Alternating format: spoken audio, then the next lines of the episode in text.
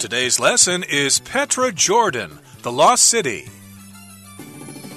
Hi, everybody. My name is Roger. And I'm Mike. And today we're going traveling and uh, we went to go to the Middle East to a country called Jordan, which I believe is right next to Israel and very close to Saudi Arabia. And a lot of people go to Jordan to visit this place called Petra. Mike, have you ever been to the Lost City before? I have never been to the Lost City of Jordan or Jordan itself, although a visit to Petra to see the beautiful treasury building there is, of course, I think, like many people, on my bucket list of travel destinations. Might have been a good idea to go during the COVID period, which luckily is now ending because there weren't so many tourists there. It can be a bit of a tourist hotspot, but that's partly because it has such an interesting and long history, which we're going to be learning about today and tomorrow. We certainly are. I have not been there myself, mm. and a lot of our listeners probably have not been there themselves.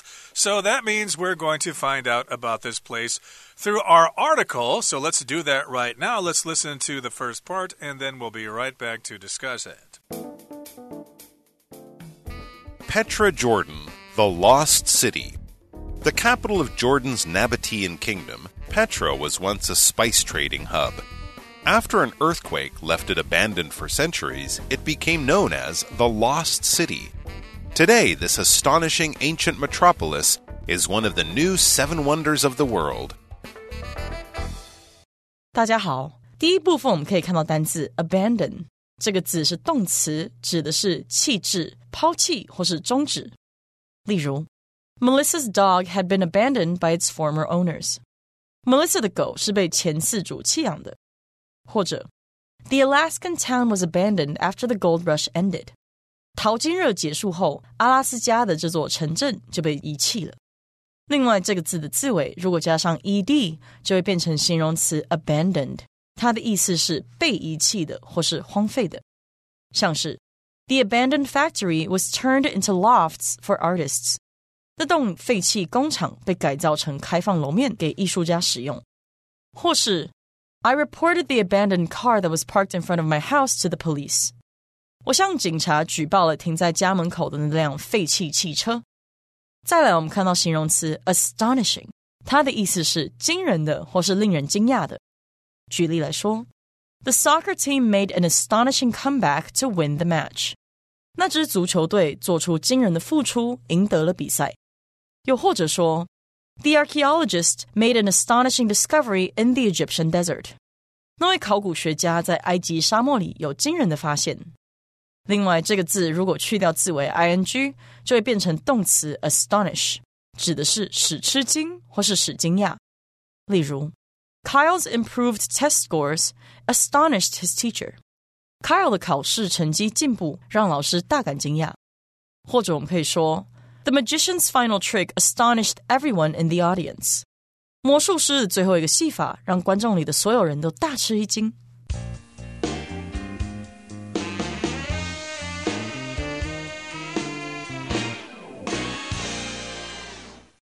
Okay, so we're traveling to Petra, which is in Jordan, a country in the Middle East. And Petra has this kind of nickname, the Lost City, a city that's hard to get to, and it seems kind of mysterious at the same time. Now, here in the first paragraph, it says the capital of Jordan's Nabatean kingdom, Petra, was once a spice trading hub. Okay, so we're basically introducing this place to us. It's the capital of Jordan. Well, actually, not. It was the capital of the Nabatean kingdom when there was that kingdom in that part of the world at that time. So it used to be the capital of this particular kingdom, and it was also a spice trading hub. Now, here, hub, is that referring to the hub on your bicycle or on your motorcycle? Probably not. When we use hub, which could, of course, be part of a wheel, the inner part of the wheel is the hub, and of course, the spokes, those sort of sticks that sort of come out from the middle of the hub, almost like the rays of a sun, they hold the outer part of the wheel. But the inner part of the wheel, that hub, is very important, and we use this word not just to talk about wheels, but to talk about an area where a lot of things come together. Airports are often described as modern hubs these days. Back in the old days, they had trading cities like Rome, of course, would have been a big hub. Cairo would have been a big hub as well, where sea lanes and pathways that travelers would take would all meet in this area. And in the same way, a large airport like Hong Kong, Singapore, London, Heathrow, these would be described as hubs because a lot of different trade routes, traveling routes, come together in that one area. So this was a really important area. They were bringing spice from Asia. Petra was really important in that route from the east to the west, bringing all these valuable goods. Then it says after an earthquake left it abandoned for centuries, it became known as the Lost City. This is really the key to the mystery of Petra. It was abandoned for centuries, and it is kind of out there in the middle of the desert. You wouldn't expect to find a big city there, especially a big city that was empty and had been left behind by both people and time. And that is what we mean when we say abandoned. If you leave something and walk away from it and never come back, you have abandoned that thing. Think of a broken motorcycle or a broken down car by the side of the road or something like that. It's not worth fixing. You're not going to take it to the garage. You're just going to leave it there and let it rust and become part of history because it's been abandoned. But today, Petra has sort of had a new life, a uh, new spirit has been brought to it by all the travelers who want to see this place. As it says today, this astonishing ancient metropolis is one of the new seven wonders of the world. Yeah, I think astonishing is definitely a word we would use to describe this place, right, Roger? Certainly, indeed. It's astonishing, it's magnificent, it's spectacular. To astonish, that's the verb. It just makes you very, very surprised. I'm astonished at your behavior. How could you do such a thing? But in this particular case, we're adding the ing to make it an adjective, and we're describing this metropolis as being astonishing. Well, it's not really a metropolis now because I don't believe many people live there, but it used to have a lot of people living there, and then an earthquake forced all those people away. The city was abandoned, and now it is a tourist destination. If you talk about a metropolis, of course, you're talking about a big city like Taipei or Taichung. Those are huge metropolises here in Taiwan. Okay, that brings us to the end of the first part of our lesson for today. Let's talk some more about Petra in the second part of our lesson. To enter Petra, you'll need to go through the Siq a narrow pathway through a sandstone gorge. Walk through the 1.2 kilometer long ravine and admire the natural rock walls that stretch up to 80 meters high. At the end, you'll be met with one of Petra's greatest spectacles, the Treasury. This 40 meter tall building face is Petra's most famous sight. It features grand columns and beautifully carved figures. The treasury gets its name from a legend about an Egyptian pharaoh hiding treasure in the urn atop it. However, archaeologists believe the treasury was actually built as a tomb for a Nabatean king. 接着第二部分，我们看到单字 spectacle 这个字是名词，指的是奇观、壮观的场面或是盛大的演出。例如 ，I enjoy watching the spectacle of lightning when thunderstorms pass by. 我喜欢看雷雨经过时的闪电奇观，或是 The review in the newspaper said the show was a spectacle not to be missed。报纸上的评论说这场表演是一场不容错过的盛大演出。再来，我们看到单字 site，这个字是名词，意思是地点、遗址或是场地。例如，This site is supposed to be where the emperor died hundreds of years ago。 这个地点被认为是数百年前皇帝驾崩的地方。或是 This field is the site of a famous battle that took place centuries ago。这块地是数百年前一场着名战役发生的地点。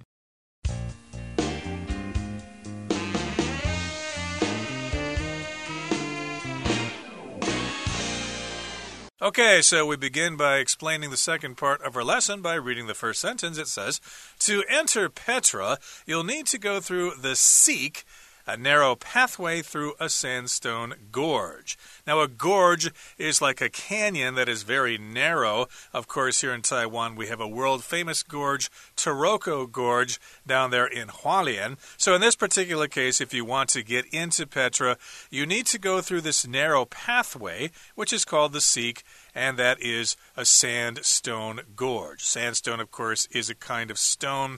It's relatively soft compared to other kinds of stone, but it's kind of like a little canyon that you have to walk through in order to get to Petra. Mm hmm. Very interesting. If you've seen the Indiana Jones movies with Harrison Ford, I believe it's in the third movie, Indiana Jones and the Lost Crusade, I think, is the title. Anyways, they have a wonderful scene near the end of that movie where all the adventurers travel through the Siq, this narrow pathway, and then, of course, they get to see the beautiful city of Petra, as we are sort of reading about here. Walk through, it says, walk through the 1.2 kilometer long ravine and admire the natural rock walls that stretch up to 80 meters high. Wow, I didn't know that this ravine, this narrow pathway through the gorge was so long 1.2 kilometers. A ravine and a gorge are, are fairly similar. We're thinking of features of geography, features of the Earth's surface, where the land goes down, drops down very, very quickly,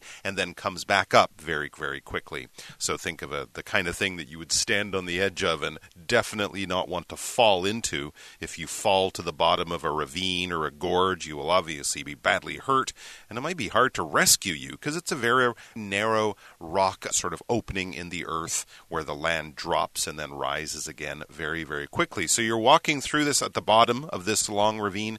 You're admiring the natural rock walls. And of course, the rocks there are kind of this beautiful reddish pink kind of color that can really come alive at sunrise and sunset. And these are some tall walls, 80 meters high, it says. So imagine these walls almost towering right over your head.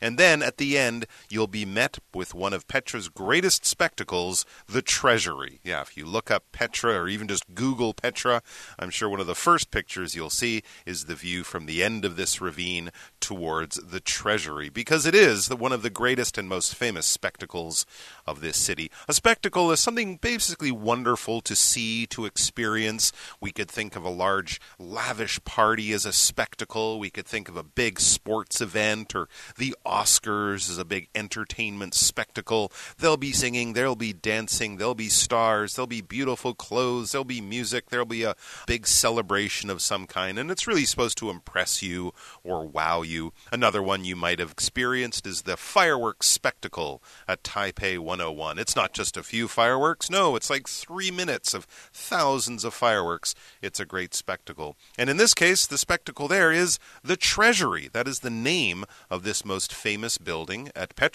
And the name gives us an idea as to what the building was used for. It was a building used to hold gold, basically, kind of like a big bank. That's what a treasury is. It's not a bank in the sense we understand it, though. It would be more like the National Bank or the King's Bank. It's where the king would keep all of his gold and silver and diamonds and treasures and things like that. So it would basically control the money supply of the entire country, certainly the city. Most of the money in the city would be held in safety in the treasury. Now, this 40 meter tall building face is Petra's most famous site. So it's a building face. You've probably seen pictures of it. It's quite tall, it's 40 meters tall, and of course, it is the most famous site there. A site is a place that people go to because it's very popular. Uh, you have tourist sites here in Taiwan, of course. We mentioned Taroko Gorge earlier, but there are other famous tourist sites to check out if you are a tourist. Absolutely. Yeah, a lot of beautiful sights there as well. But back to the site we're experiencing, the treasury at Petra. It says it features grand columns and beautifully carved figures. Yeah, the front of it looks a lot like what we would think of as kind of a Roman looking temple, or even a more modern sort of European looking church. There are grand columns. Columns are also sometimes called pillars. They hold up a roof or hold up a ceiling or something like that. So think of a tall, straight shape made of rock. It is designed to be the support of a building. And also among those columns, beautifully carved figures. The treasury says gets its name from a legend about an Egyptian pharaoh hiding treasure in the urn atop it. Oh, very interesting. So maybe it wasn't actually used as a treasury. That's just the name it's known by today. And how did it get that name? Well, the name apparently comes from a legend. So this might not actually be history. It's more like myth or a story that's been passed down through time. Apparently, an Egyptian pharaoh was hiding treasure in the urn atop it, atop the front of this treasury building. So I guess right up at the top there, there's an urn, which is like a vase. It's kind of a container for things. Often we put the ashes of a dead person in an urn, but you can hold other things in it. And apparently, if you can climb up to that urn and open it up somehow, you will find the treasure of an Egyptian pharaoh. And wouldn't that be a nice thing to find? Egyptian, of course, is the adjective for the country or anything, including the people, from the country of Egypt. So if we think of Egyptian, yeah, we're thinking of the pyramids, the Sphinx, the pharaohs, Tutankhamun, Ramses II, you know, going back to that time, 5, 4, 3, 2000 years BC, when Egypt was particularly powerful. And at the time, they, of course, had kings, but kings from ancient Egypt are not called kings or emperors, they are called pharaohs. So when you see pharaoh, all you're thinking of is an Egyptian king from that ancient time when Egypt was a real power in the area. And apparently, the Egyptian pharaoh had so much money, he was hiding it in other parts of his kingdom, even as far away as Jordan. I'm not sure about this one, and I think some of the scientists would back me up. Well, Jordan isn't that far from Egypt, so you never know. You never know. You never know. But here in the next sentence it says, however, archaeologists believe the treasury was actually built as a tomb for a Nabatean king. Oh. Now, if you're an archaeologist, of course, you're studying ancient civilizations, you're digging up artifacts from the ground like uh, old pottery or old structures and things like that. That's what an archaeologist does. Of course, they dig in the ground a lot. It's different from an anthropologist. That's a person who studies people, basically, the history of people and stuff like that. But uh, archaeologists, of course, dig into the ground and dig up artifacts and stuff like that. So they can be the experts oftentimes, and they believe that the treasury was uh, built as a tomb for a king. And we do see a lot of those things. People do die. Nowadays, they die. And back then, they died too. And if they were a king, ooh, they had to pay them great respect and bury them in a tomb, which is a special grave for somebody important. Yes, indeed. Yeah. And of course, archaeologists have discovered many other things about Petra and some of these ancient sites as they dig and they find artifacts and stuff. It's very, very interesting. And we're going to hear more about the interesting city of Petra coming up in the next part of the article. Continuing on from the treasury, you'll pass through the Street of Facades, which is the site of dozens of Nabatean tombs carved into cliffs. Nestled farther up in those cliffs are the royal tombs. Believed to be the resting place of kings, these impressive tombs are a must see in Petra. 最后第三部分，我们看到名词 cliff 指的是悬崖或是峭壁。例如，desperate to escape from the police, Melvin leapt off the cliff and into the shark-filled waters far below. 急于躲避警察的 Melvin 跳下悬崖， 坠入满是鲨鱼的水中。或者我们可以说，We tried to climb the cliff, but it was too difficult. 我们试图攀爬峭壁，但实在太困难了。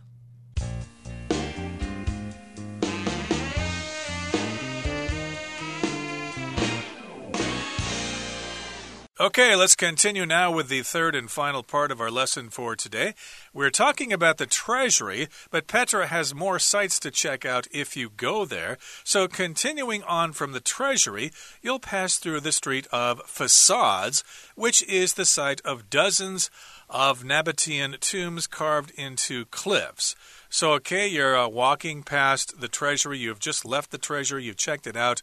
You were awed by it. It was spectacular. It was magnificent. You took a lot of pictures.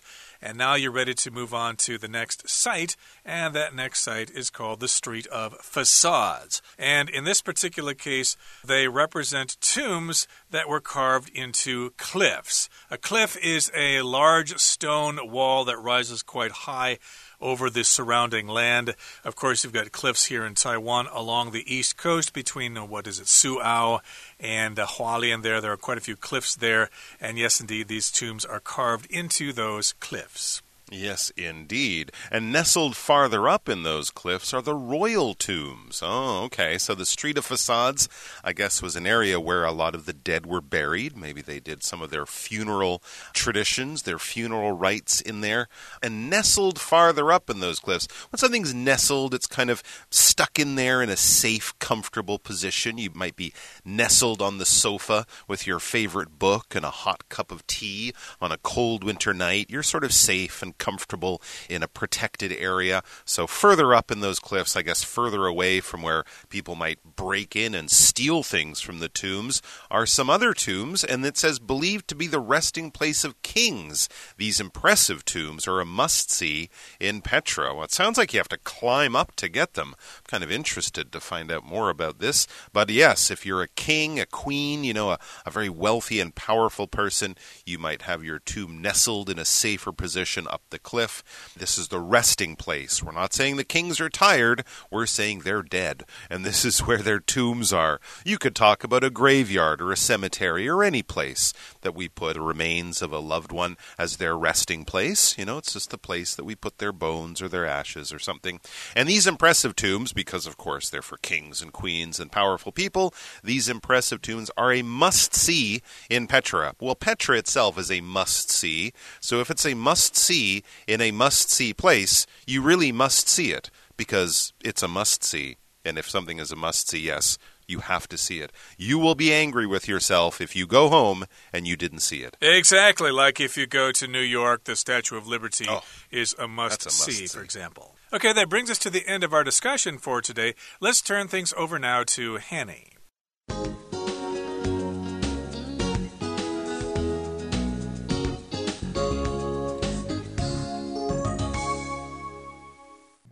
各位同学，大家好，我是 Hanny。我们来看今天的文法重点。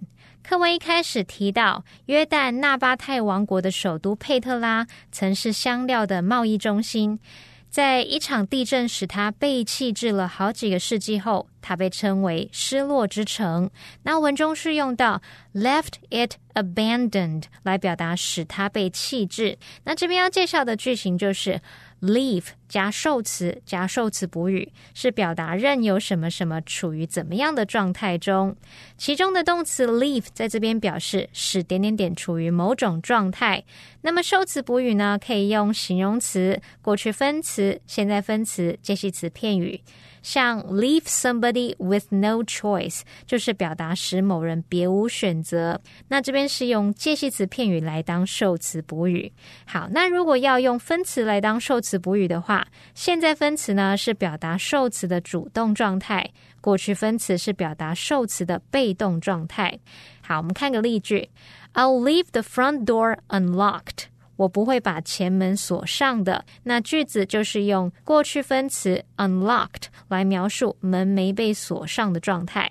接着读到课文第三部分的第二句，他说：“Nestled farther up in those cliffs are the royal tombs。”坐落在悬崖更远处的是皇家陵墓。那这个句子里面的 “nestled farther up in those cliffs” 这是主词补语。再来，are 是动词。The royal tombs 是主词，所以它的句子结构就是主词补语加 be 动词加主词。那这其实是将主词补语提前的倒装。我们来复习这样的用法：要强调主词补语啊，或者是当主词比较长的时候，就可以把主词补语移到句首，接着把主词和动词倒装。以句型来看，直述句基本的句型可以是主词加 be 动词加主词补语。那这个主词补语呢，也许是用现在分词 v i n g、过去分词 p p、形容词、介系词片语等等。我们现在把这个主词补语移到句首，然后经过倒装，句型就会是主词补语加 be 动词。加主词，同学们有没有注意到？其实你就是把主词和主词补语对调就可以喽。我们回头来看看课文句子，也试着把这个主词补语和主词对调，句子可以还原成 The royal tombs。Are nestled farther up in those cliffs。好，那这边它用到这个动词 nestle，就是表达坐落在、使坐落在什么，或者是位于什么什么，或是贴靠点点点的意思。常常用被动 be nestled 来表达。那后面可以接 against。among、along、between、up 等等。举例来说，The little girl nestled her head against her mother's shoulder。小女孩把头靠在妈妈的肩膀上。好，那么以上是今天重点整理，接着我们回顾今天的单字吧。Abandon. The old bicycle was abandoned by the side of the road. Astonishing. Zelda found the sudden change in her friend's attitude rather astonishing. Spectacle. The film was advertised as an amazing Hollywood spectacle. Site. It was decided that the meadow would be the future site of a new library. Cliff. Gary felt nervous standing so close to the edge of the cliff.